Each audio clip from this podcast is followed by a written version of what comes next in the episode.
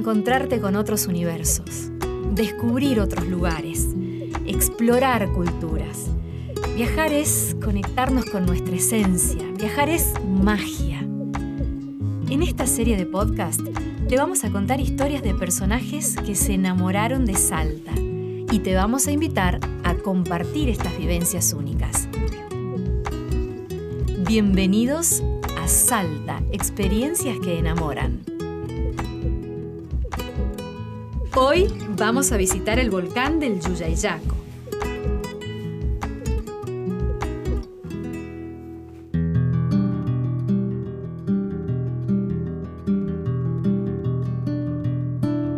Te presentamos a Dante Apaza. Su pasión por la fotografía de naturaleza lo llevó a recorrer las diferentes regiones argentinas, desde su norte natal hasta las Islas Malvinas, y además exploró lugares como Galápagos, el Pantanal, Alaska, los Everglades o las Torres del Paine, Uganda, Turquía, entre otros destinos.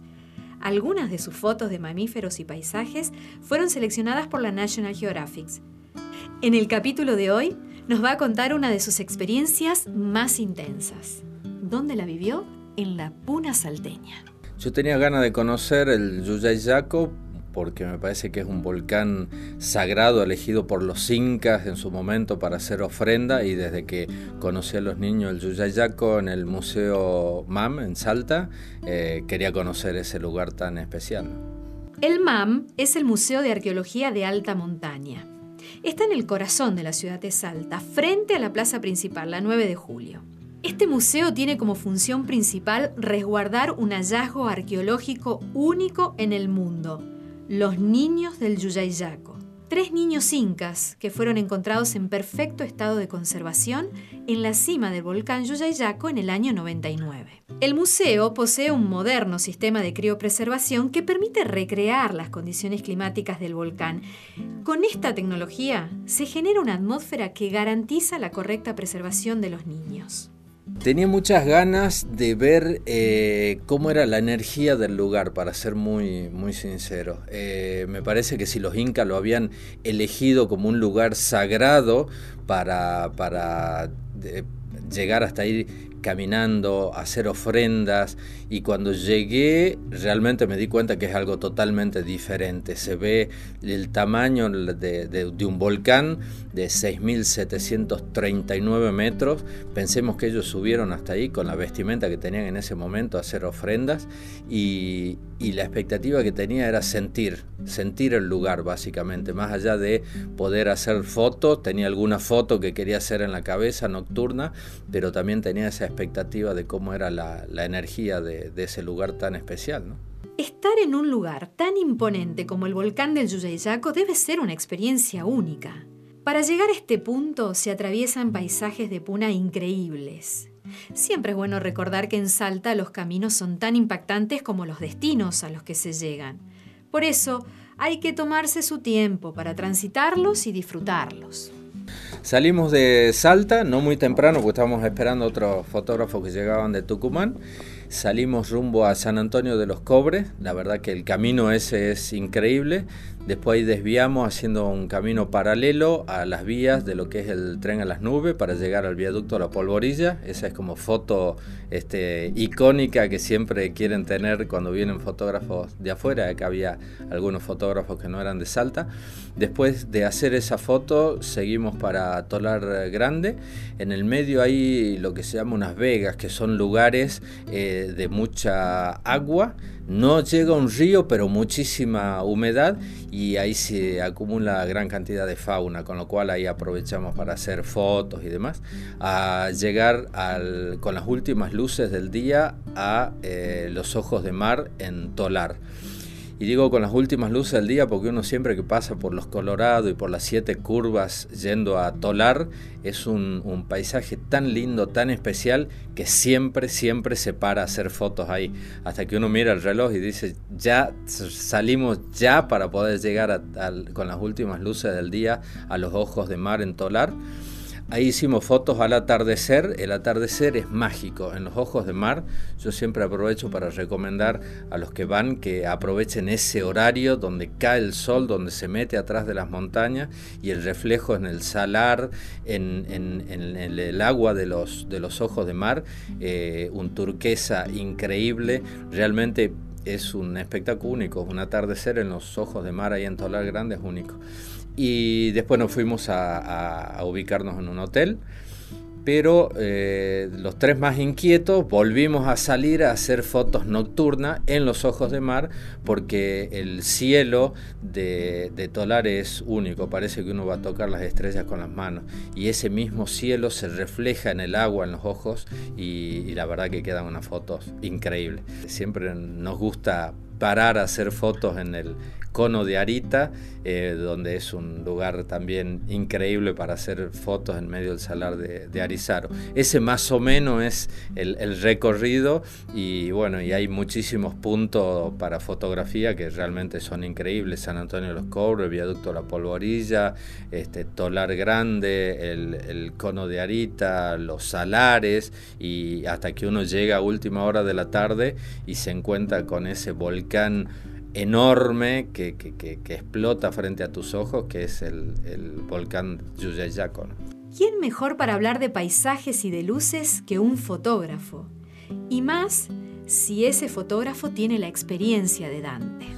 Una vez que llegamos al campamento, este es un campamento base que está muy bien acondicionado, que es como los campamentos similares a los que hay en Aconcagua. De hecho, este, parte de este campamento estaba en el Aconcagua, en la base del Aconcagua.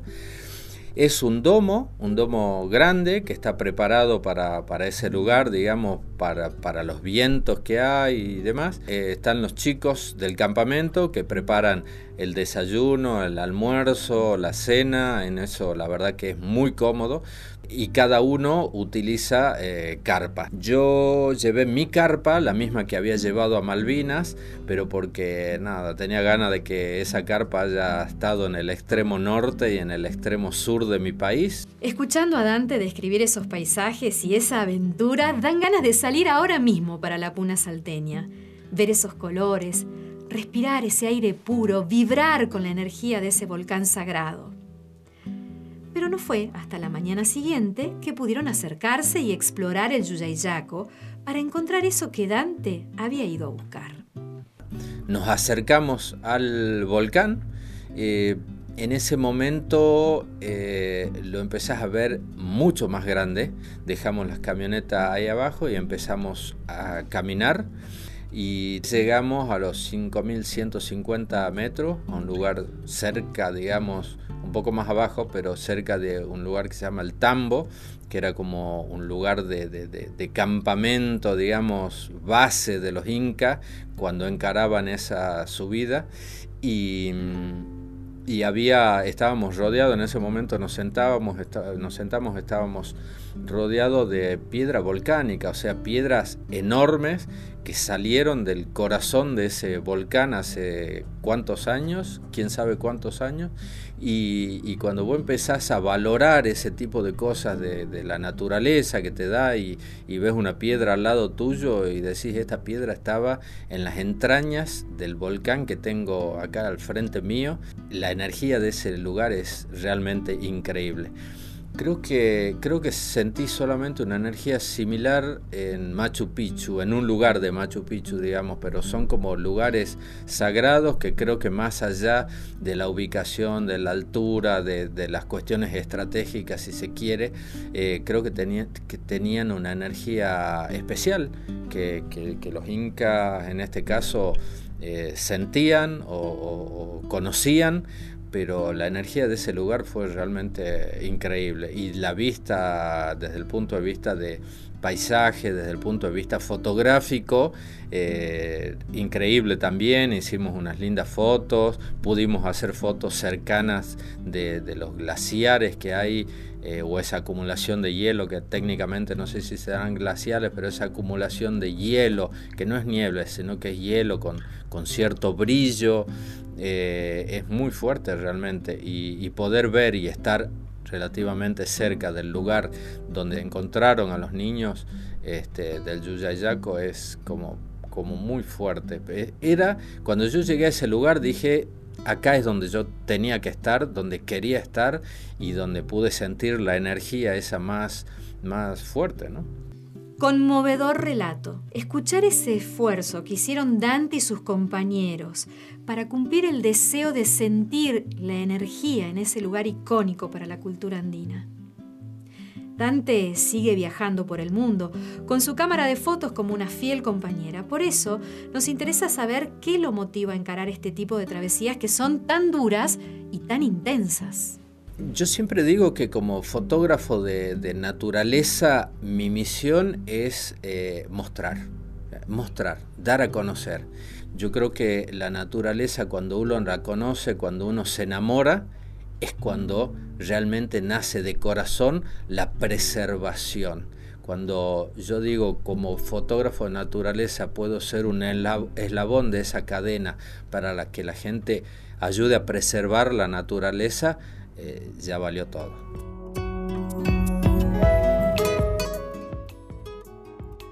Les recomiendo que busquen a Dante Apaza en sus redes sociales.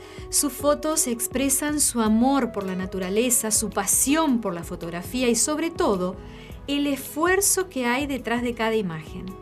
Sobre esto conversamos en el episodio de hoy. ¿Sos de las personas que pueden esperar horas para ver un atardecer en algún rincón de nuestra provincia? Es una experiencia altamente recomendable. Nos encontramos en el próximo episodio de Salta, Experiencias que enamoran, y recuerda que el capítulo que viene puede ser el tuyo.